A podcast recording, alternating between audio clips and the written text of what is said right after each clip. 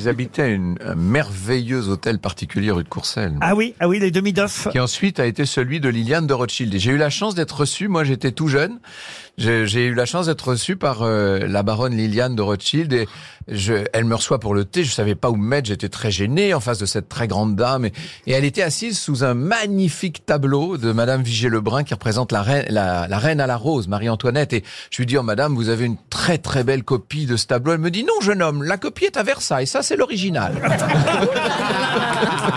Ah, c'est très joli.